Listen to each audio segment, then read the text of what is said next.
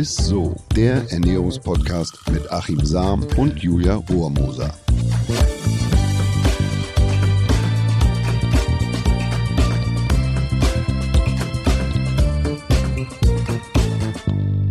Hallo, ihr Lieben, herzlich willkommen zu ISSO, dem Ernährungspodcast mit Achim Sam. Und der Julia Rohrmoser, oh, wie sie immer da Drauf wartet sie schon wartet, drauf. Und sagst. die allerliebste Julia. Genau. Mensch, Aber wir sind ja heute nicht nur zu zweit, wir haben uns heute wieder einen Gast dazu geholt. Achims ultimatives Gastintro. Jawohl, und ich muss sagen, seitdem ich als Kind den ersten Asterix und Obelix-Film gesehen habe, will ich jemanden kennenlernen, der mir zeigt, wie man äh, quasi einen Kräuterkrafttrunk à la Miraculix braut. Und heute ist sie endlich hier. Man könnte sie auch als die Reinkarnation der Hildegard von Bingen bezeichnen oder ganz schlicht als Kräuterexpertin und Buchautorin Marion Reinhardt. Schön, dass du da bist. Hallo, Hallo, ja, schön, dass ich dabei sein darf. Aber jetzt erzähl doch mal vorneweg. Das ist das Einzige, was mich interessiert. Wie, wie funktioniert es mit diesem Zaubertrank da? Oh Gott, na, da gibt's natürlich verschiedene Geheimrezepte. Ach, da gibt es verschiedene. Ja, gut, dann wird das ein längerer Podcast. Wir, wir haben, wir Ja. haben Zeit, du. Also. Können Also wir mal heute eine geht's eigene um- Sendung machen. Also heute geht es ums Thema Kräuter. Und ich finde das wirklich spannend. Äh, noch eine Sache vorweg, weil das ja so ein Bereich ist, äh, wo ja auch viel nachgesagt wird, wo man wirklich Experte sein muss, wo auch vieles geschrieben wird, mal oberflächlich. Und heute haben wir mit dir jemanden, der, der uns da mal einweiht, so ein bisschen in die, ins Reich der Kräuter. Und Mhm. deshalb freue ich mich sehr. Bin auf jeden Fall sehr gespannt. Marion, wir können ja erstmal eine eine Frage stellen. Wenn wir jetzt sozusagen einen Blick in deinen Kühlschrank werfen würden, hast du da auch ganz viele Kräuter drin? Oder wenn Wahrscheinlich ist ja? Kühlschrank ein Frevel. Die- Ich kenn viele ja- Kräuter sicherlich nicht in den Kühlschrank. Ich kenne mich ja Doch. nicht aus. Ich bin ja nicht der Doch. Ernährungswissenschaftler. Ach, guck mal, und da sagt Marion, ja. Aber Was, was, was, was hast du denn da immer so? Was sind so deine Lieblingskräuter? Also im Kühlschrank habe ich vor allen Dingen immer verschiedene Pestos. Also äh, Bärlauchpesto natürlich, aber auch Girschpesto, Knoblauchsrauke-Pesto oder auch äh, Buchenpesto. Also die bewahre ich immer im Kühlschrank auf. Buchenpesto. Mhm, aus frischen Buchentrieben. Also ist die, die Kräuterkunde, noch eine Sache vielleicht von mir, ist das, ähm, also geht es bei dir hauptsächlich um den Geschmack oder auch um oder immer gleichzeitig um die Heilwirkung? Also ist das, das wahrscheinlich untrennbar miteinander verbunden? Ja, genau. Also die meisten äh, Kräuter oder Gewürze sind ja auch Heilkräuter. Mhm. Und das hängt immer irgendwo zusammen. Also mir geht's um das Gesamtpaket. Also sowohl um das, was man mit den Kräutern in der Küche machen kann, wie auch um das, wie man mit den Kräutern heilen kann. Kannst du da so ein paar Beispiele vielleicht nennen? Also welche Heilwirkungen von Kräutern irgendwie ausgehen? Die Wegwarte zum Beispiel, das ist eine ganz tolle Pflanze. Also die hat sehr viel Bitterstoffe. Und das ist eine gute Heilpflanze für Magen, Darm, aber auch für Leber und Galle. Und wie findet, also die, gibt es ja jetzt wahrscheinlich nicht, oder alle, alle deine Kräuter gibt es überwiegend in der Mhm. Natur oder im Wald. Wie muss man sich das vorstellen? Also ich, ich habe vor Jahren mal Bernsteine in, in, in Dänemark gesammelt und dann rennst du quasi mit dem Kopf nach unten und guckst dann quasi, und als ich zurück war in Hamburg, habe ich mich dabei ertappt, wie ich durch die Straßen renne und gucke hier auf dem, auf dem Boden, äh, ob, ob ich da was finde. Wahrscheinlich guckst du in jeder Ritze, in jedem Unkraut, in Scharte nach, wo könnte da jetzt ein Kraut wachsen oder wie gehst du vor? Genau, so ist das wirklich. Also wenn, wenn du dich mal ein bisschen auskennst mit Kräutern oder dich damit beschäftigst, dann Mhm. guckst du eigentlich immer irgendwo auf den Boden, wenn du draußen unterwegs bist, egal wo.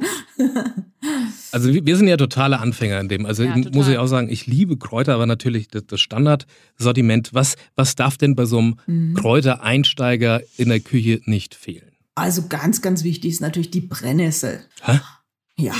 Tee trinke ich immer. Ja, Brennnesseltee kennen Mhm. ganz viele, aber man kann ja noch viel, viel mehr machen mit der Brennnessel. Also man kann ja die Blätter in alle möglichen Speisen reinmischen, Brennnessel, Spinat, sagt auch Mhm. viel noch was. Oder man kann sie für Quiche verwenden, man kann sie für Kräuterbutter verwenden. Also was gibt Also ich weiß, dass mein, mein, mein Onkel, Großonkel, war in Kriegsgefangenschaft auf, auf der Insel Guernsey und er hat Mhm. immer erzählt, dass er sich äh, quasi Jahre, Jahre nur von Brennnessel ernährt hat. Ja. Was, was, was, also er ist auch alt geworden und war äh, wirklich, also bis, bis zum Schluss Mhm. geistig hellwach. Was kann denn die Brennnessel?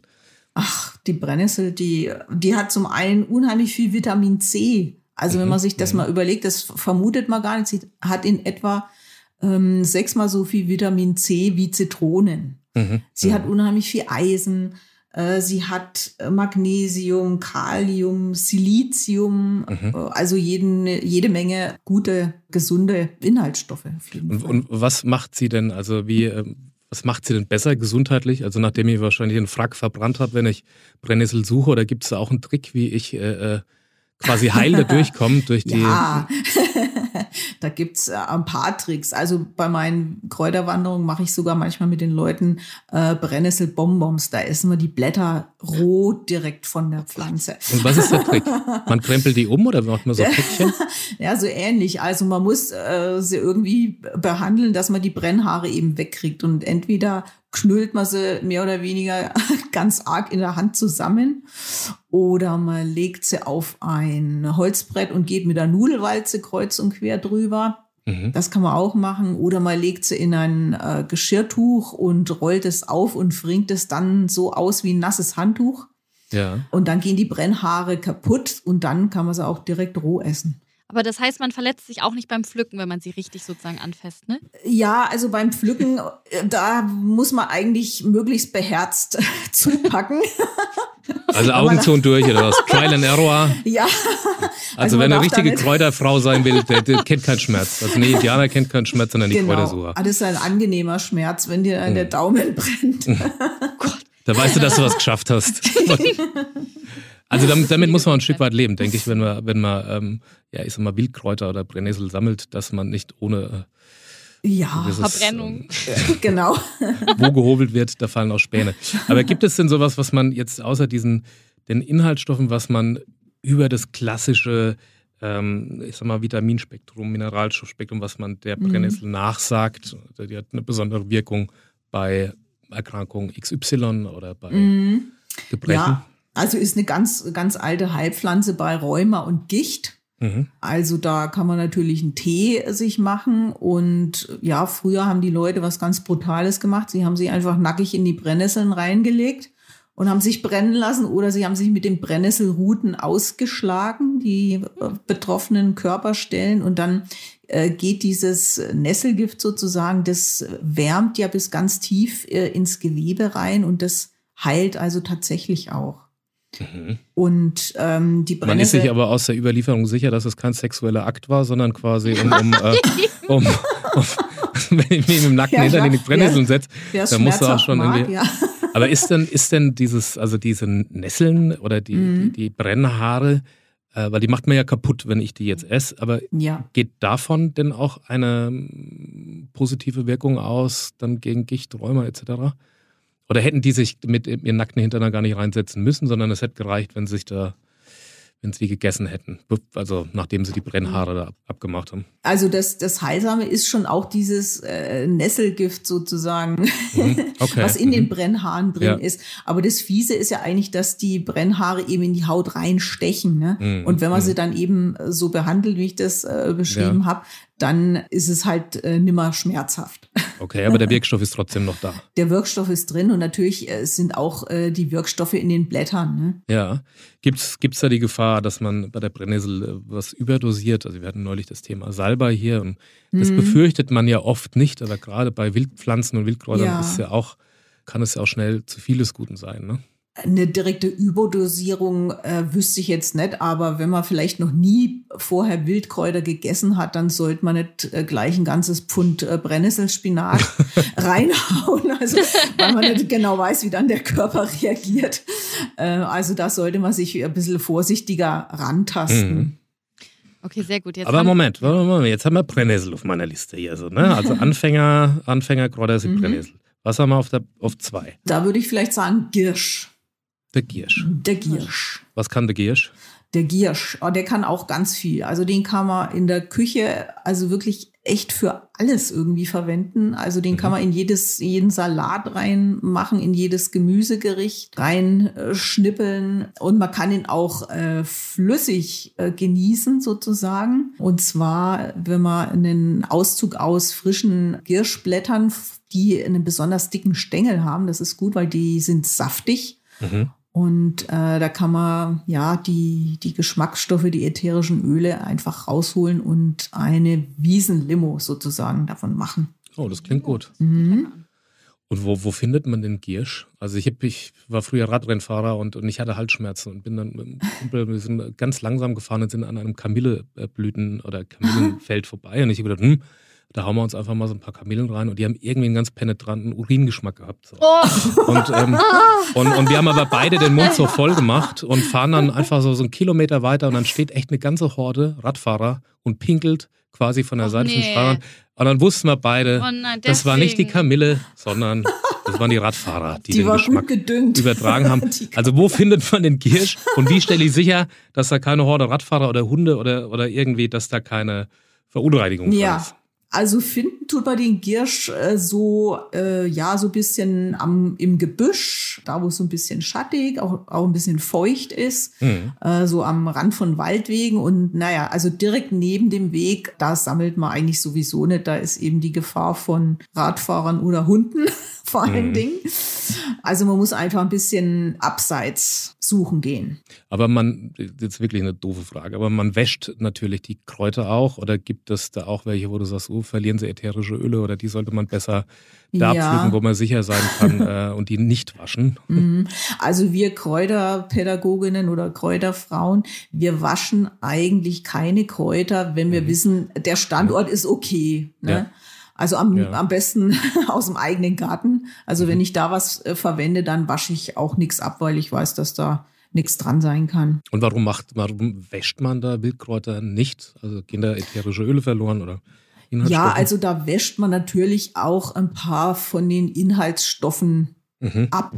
Aber es ist ja eh so, dass die Wildkräuter so viele Inhaltsstoffe haben. Also mengenmäßig äh, sind Ja. die ja den äh, Kulturgemüsen zum Beispiel weit überlegen. Und da ist es jetzt auch kein Beinbruch, wenn man sie abwäscht. Also wenn, wenn man sich dann besser fühlt und wenn, wenn man das appetitlicher findet, kann man sie natürlich abwaschen. Aber was Okay. ich nicht waschen würde, das wären zum Beispiel äh, so zarte Blüten. Weil Ja. die pappen dann so zusammen und Ja, ja, ich weiß, das, was du meinst, die man dann so in. Salat gibt und so. Ja, ja, Okay. genau. Also, jetzt haben wir, wenn du noch was Drittes sagen kannst, dann wäre ich ganz glücklich, weil dann, dann, dann kann ich ein bisschen posen zu Hause. Noch was drittes. Ach, dann nehmen wir mal was vom Herbst und zwar die Hagebutte. Die Hagebutte. Oh, Die Hagebutte, ja. Die leuchten ja jetzt überall in den Hecken und die Ja. kann man ja super absammeln. Da hat man auch kein Problem mit Hunden, weil die ja weiter oben sind. Und man hat auch kein Problem mit Fuchsbandwurm oder sonst was. nee, hat man Ja, auch keins. Also da ist man Okay. so Mhm. gesehen auf jeden Fall auf der sicheren Seite, ja. Und was, Was können die? was, was können die? Also die Hagebutte. Das ist ein super, eine super Vitamin C Bombe. Hm.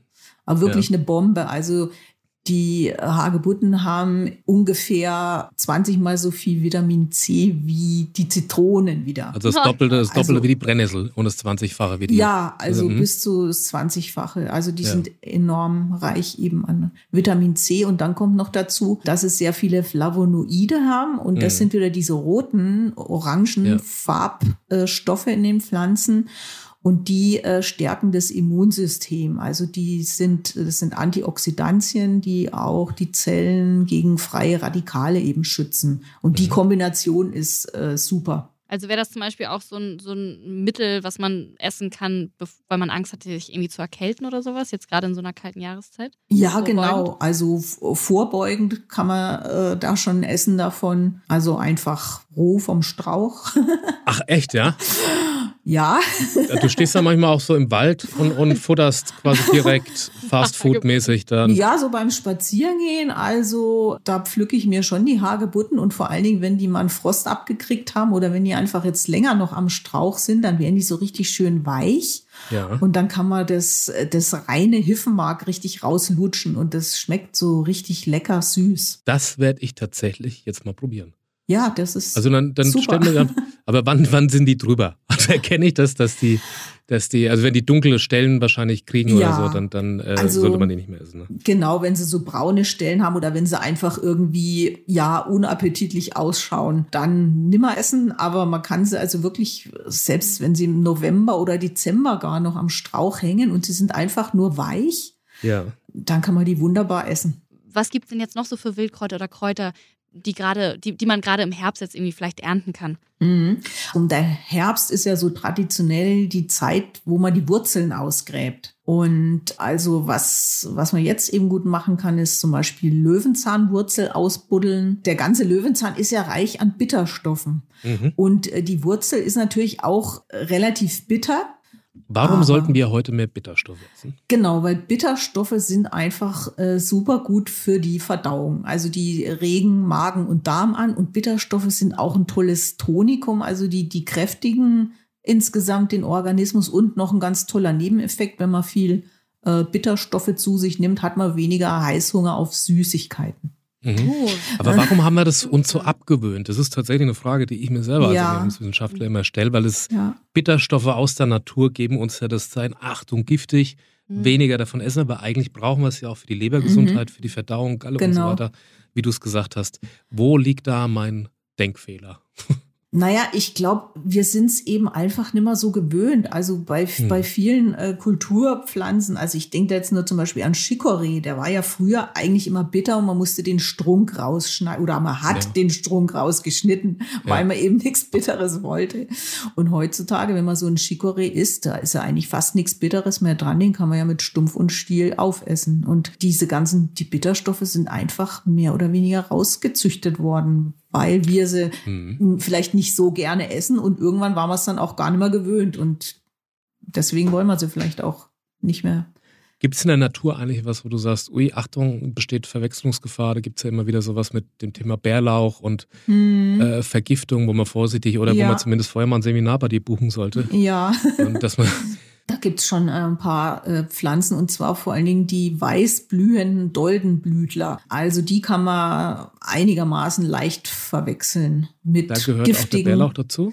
Nee, der Bärlauch ist äh, kein Doldenblütler. Also den Bärlauch, den kann man ja verwechseln mit äh, Maiglöckchen oder mit mhm. Herbstzeitlosen oder vielleicht auch mit Aaronstab. Und äh, bei den weißen Doldenblütlern, das wäre zum Beispiel jetzt wieder der Giersch. Ja. Aber der hat ganz eindeutige Blätter. Also es ist einfach wichtig, dass man ganz genau hinguckt. Und wenn man wirklich genau hinguckt und die Pflanzen Blatt für Blatt oder Stängel für Stängel erntet, dann sollte eigentlich fast nichts. Mein Vater wird mich für die Geschichte jetzt wieder hassen. Ich muss sie oh, dennoch erzählen. Ja, ich habe neulich bei meinen Eltern und man, wir haben so ein, ein, ein Lorbeer äh, äh neben, mhm. neben dem Balkon da, neben der Veranda. Und mein Vater, egal wenn er Fleisch macht und so, dann haut er immer da so ein paar Blätter von diesem Strauch da mit rein. Und ich habe mir neulich gedacht, na Moment, also A, schmeckt das nicht nach Wacholder, wenn mein Vater was mit Wacholder macht und auch das Wild nicht. Und B, sieht das auch irgendwie, also es ist lange Rede, es ist kein Lorbeer, sondern es ist ein Kirschlorbeer und der ist giftig. So, ja. und mein Vater hat jetzt über Jahre uns sukzessive vergiftet mit diesem Kirschlorbeer. Aber, aber, aber wirklich, es ist, es ist giftig, ne? Oh Oder Mann, ey. Glück du hier noch. Aber bitte, ist, ist doch richtig, es ist giftig, ne? Ein Kirschlorbeer. Ja, der ist, ist giftig, wobei ich äh, eher so die, die Beeren im Kopf habe. Jetzt mit den zum Blättern Glück. weiß die ich hat, jetzt gar nee, nicht die, so genau. Die, die Beeren hat er zum Glück, die haben wir nicht gelutscht. Ja. Also, Blätter. Gut, dass er euch nicht erzählt hat, dass es Johannisbeeren sind. Also. wirklich wahr, wirklich wahr. Ich habe Moment mal, jetzt, bevor er da jetzt wieder was reinhaut, ich guck mal, ich guck mal, was er da genau hat. Naja, es gibt schon giftige Pflanzen, aber manche sind ja nicht gleich tödlich giftig. Da vergiftet ja. man sich dann eher, wenn man es über einen längeren Zeitraum oder eben in hohen Aber so Dosen. bei Maiglöckchen und so schon Obacht. Ja, Maiglöckchen ist schon, ja, also das ist schon wirklich tödlich giftig, ne?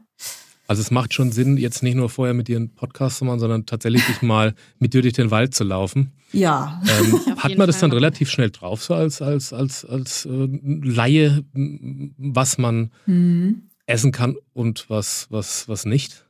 Naja, es kommt einfach darauf an, wie intensiv man sich damit beschäftigt. Ne? Wenn man also jetzt nur eine Kräuterwanderung mal mit mir gemacht hat, dann weiß man natürlich nicht so viel, wenn man sich dann nie mehr damit beschäftigt und Mhm. Wichtig ist einfach auch, dass man die Kräuter halt immer wieder beobachtet, auch wie sie sich so im Jahreskreislauf äh, dann verändern, ja. äh, dass man sie eben sicher äh, bestimmen kann oder dass man sich auch mal mit einem äh, Bestimmungsbuch beschäftigt. Mhm. Ja, das ist schon sinnvoll. Gibt es denn dem gemeinen Unkraut was Positives abzugewinnen? Also das, was man so aus den ja, was man halt immer irgendwie so wegmacht. Und ich denke immer, das hat doch auch eine, irgendwie eine Berechtigung, das Zeug.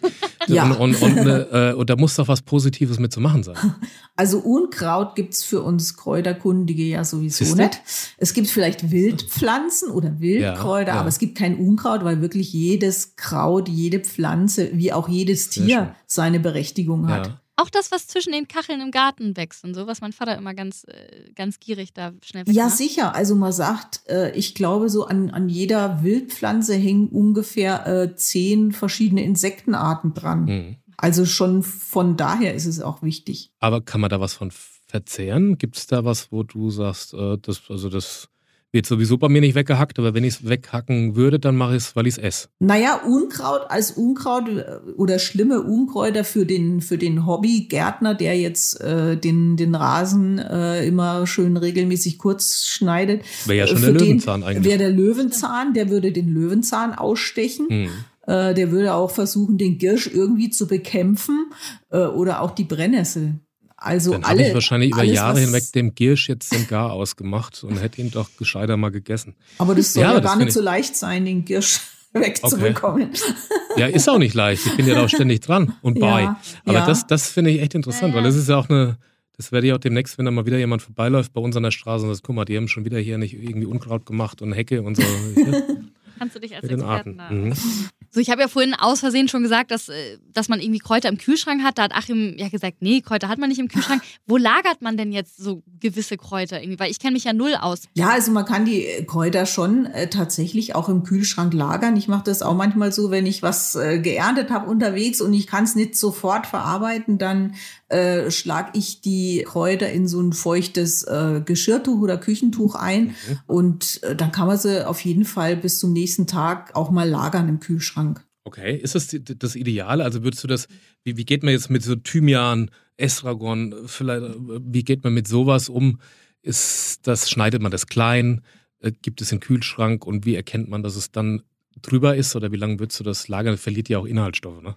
Ja, also kleinschneiden würde ich es vorher lieber nicht, Mhm. weil dann entweichen ja zum Beispiel auch äh, die ätherischen Öle. Mhm. Die will man ja haben. Ja.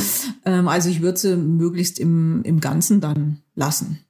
Okay, also es ma- macht es auch manchmal Sinn, sich diese kleinen, diese Bäume zu kaufen, wo, wo zum Beispiel Ja. so ja, ja, so ne? Basilikum und sowas. Basilikum ne? und sowas ja, zu kaufen. Ja, ja. Ja, okay. Ja, also ich, ich finde es besser und dann hat man es ja wirklich auch immer frisch gleich. Mhm.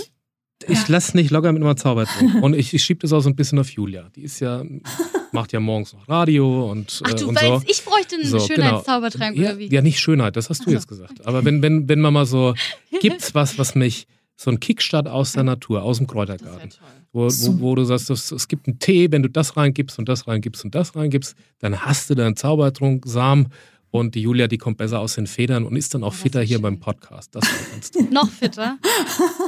Also mir fällt jetzt da tatsächlich also weniger ein Zaubertrunk oder ein Tee ein, sondern äh, so ein Superfood, was, was unheimlich vitalisierend wirkt.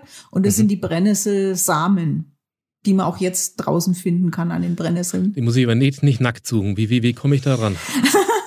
Beim nächsten Spaziergang äh, pflückst du dir einfach eine Handvoll äh, Brennnesselsamen und entweder isst du die gleich direkt so von der Brennnessel weg. Die haben auch keine Härchen dran, keine bösen Brennhärchen. Du musst nur ein bisschen aufpassen beim Pflücken. Die, die hängen an den Blättern oder wo, wo hängen die Samen? Ja, Oder die hängen an den Stielen runter, das siehst du Mhm. dann schon. Die hängen Okay. wie so, wie so kleine Träubelchen, fast wie Ja. Johannisbeeren, aber viel, viel kleiner. Ja. Nicht, dass ich einmal so eine kleine Spinne aus Versehen esse oder so. Oh Gott, das Also die hängen so richtig dick Aber- darunter. Aber, ähm, Und- äh, und was machen die? Was machen die? Die vitalisieren einfach. Also das ist so das heimische Superfood, was man sagen kann. Die Ah, vitalisieren schön. den ganzen Körper, die haben super gute Inhaltsstoffe und man hat es früher zum Beispiel äh, Kranken nach langer schwerer Krankheit auch wirklich so zu essen gegeben, damit die einfach Mhm. schneller wieder auf die Füße kommen. Das ist ja witzig. Das wäre mein. Tipp. Das werde ich mal ausprobieren, Achim, und du kannst Ja. mir bei der nächsten Podcast-Folge mal erzählen, ob ich irgendwie besser auf drauf wirke oder, oder, oder noch aktiver bin als sonst. Das kriegst du schon mit. Alles klar. Ja, liebe Marion, es war auf jeden Fall sehr spannend, gerade in deine Kräuterwelt mit einzutauchen. Wir haben auf jeden Fall was mitnehmen können, aber wir sind ja auch noch nicht ganz äh, am Schluss angekommen. Es gibt ja jetzt noch das Highlight der Woche und das kommt natürlich in unseren Gastfolgen immer vom Gast. Das Highlight der Woche. Deswegen, liebe Marion, was hast du uns denn mitgebracht? Ja, also ich habe euch das Hagebutten-Chutney mitgebracht. Sehr Ja, lecker. und Okay. dafür müsst ihr einfach Hagebutten sammeln. Ja. Äh, man braucht gar nicht so viel, 100 Gramm, das reicht schon. Und ja, man muss sich dann natürlich ein bisschen Mühe machen und muss äh, die, die Käppchen abschneiden, muss die Stiele Ja. abschneiden, dann die Hagebutten erstmal halbieren und die Kernchen innen drin, die Mhm. vielen kleinen, rauskratzen. Mit den Haaren. Mit den Haaren, genau, also die will man nicht drin haben. Ähm, Mhm. Aber wenn man äh, ja das äh, so vorbereitet hat, äh, dann kommt da noch Apfelsaft, Rotwein, Äpfel, Zwiebel, Chili Ach, schau an, du. Dazu ein bisschen Zucker und Balsamico-Essig und dann kocht man das Ganze äh, zu einem schönen cremigen äh, Chutney ein und es schmeckt ganz super zu einem sehr würzigen Käse oder auch auf kalten Braten. Ich habe noch eine Frage, Ja. Mhm. bevor ich das vergesse. Du sagst jetzt gerade, dann kocht man es ein. Ähm, wir haben auch, oder ich habe recht intensiv recherchiert, also mit äh, Zubereitung. Es gibt ja tatsächlich gerade bei den sekundären Pflanzenstoffen, äh, wo man Lycopin-Tomate, ja, die Tomate Mhm. ruhig quält, dass sie nochmal zusätzlich Lycopin bildet. Wie ist es bei den Kräutern heißt es ja immer, habe ich selber schon in Büchern geschrieben, schonender Umgang am besten dann also ganz zum Schluss mit in die Gerichte geben, Ja. dass sie nicht an Inhaltsstoffen verlieren. Ähm, wie gehst du damit um? Ja, genau. Also nicht äh, von Anfang an mitkochen, Mhm. weil zum einen äh, genau kocht man sie dann tot sozusagen, ne? Und äh, die Farbe wird auch irgendwie unansehnlich, so so graugrün, braungrün. Dann hat auch das Auge irgendwie nichts mehr davon. Also ich gebe, wenn ich irgendwas koche mit Kräutern, die möglichst zum Schluss dazu Mhm. und koche dann meistens nur noch einmal auf. Aber so wegen den Inhaltsstoffen ähm, muss man sagen, also nachdem die äh, Wildkräuter ja sehr reich an verschiedensten Inhaltsstoffen sind Ja. und da große Mengen haben, ist es oder wäre es jetzt nicht so schlimm, sie etwas länger zu kochen. Also der Ja. Verlust ist dann äh, zwar da, aber der ist nicht so entscheidend. Also das da bleibt fast, genug das, übrig. fast, das Faszinierende bei der Tomate, dass natürlich gehen da Vitamine verloren durch den Kochvorgang, Mm, also wenn ja. du Dosentomaten oder wenn du eine richtige Tomatensoße einkochst, Mhm. aber hat dann halt irgendeinen x-fachen Gehalt an, an Lycopin, was ja ein wahnsinnig guter sekundärer Pflanzenstoff ist. ja. Also man, es geht zu Lasten der Vitamine, aber man hat natürlich dann quasi so ein Plus an sekundären Pflanzenstoffen. Ja, und berichtet auf jeden Fall gerne mal, ob ihr dieses Hagebutten-Chutney zu Hause bei euch ausprobiert habt. Auf Instagram findet ihr dann dazu auch natürlich nochmal das Rezept. Wir haben uns wirklich sehr gefreut, dass du heute zu Gast bei uns warst. ja, hat Spaß gemacht. Vielen Dank. Ja, vielen lieben Dank. Du hörst von mir. ja, gerne. Bis dann, Marion. ja, tschüss. So, und das war's dann auch schon wieder von uns. Ich ho hoffe natürlich, dass euch diese Podcast-Folge auch sehr gefallen hat, auch mit der Marion zusammen. Also wir haben auf jeden Fall was mitnehmen können, ne, Achim. Bin schon Brennnessel sammeln. Tschüss. Ja, ciao, Achim, bring mir ein paar mit. Und äh, ja, berichtet gerne mal, ob ihr vielleicht auch mal dieses äh, Hagebutten-Chutney zu Hause ausprobiert habt. Und wir hören uns nächste Woche wieder. Und falls ihr es in der Zwischenzeit nicht aushalten könnt ohne mich und Achim, ähm, ja, schaut doch mal gerne bei Instagram vorbei. Da nehmen wir euch ja auch mal mit hinter die Ohne Kulissen. mich und Achim. Ach so, der Esel nennt das immer zuletzt, ne? Ja, Ja, ja, das schon noch nicht okay. gern drauf. Tschüss. Ciao. Dieser Podcast wird euch präsentiert von Edeka. Wir lieben Lebensmittel.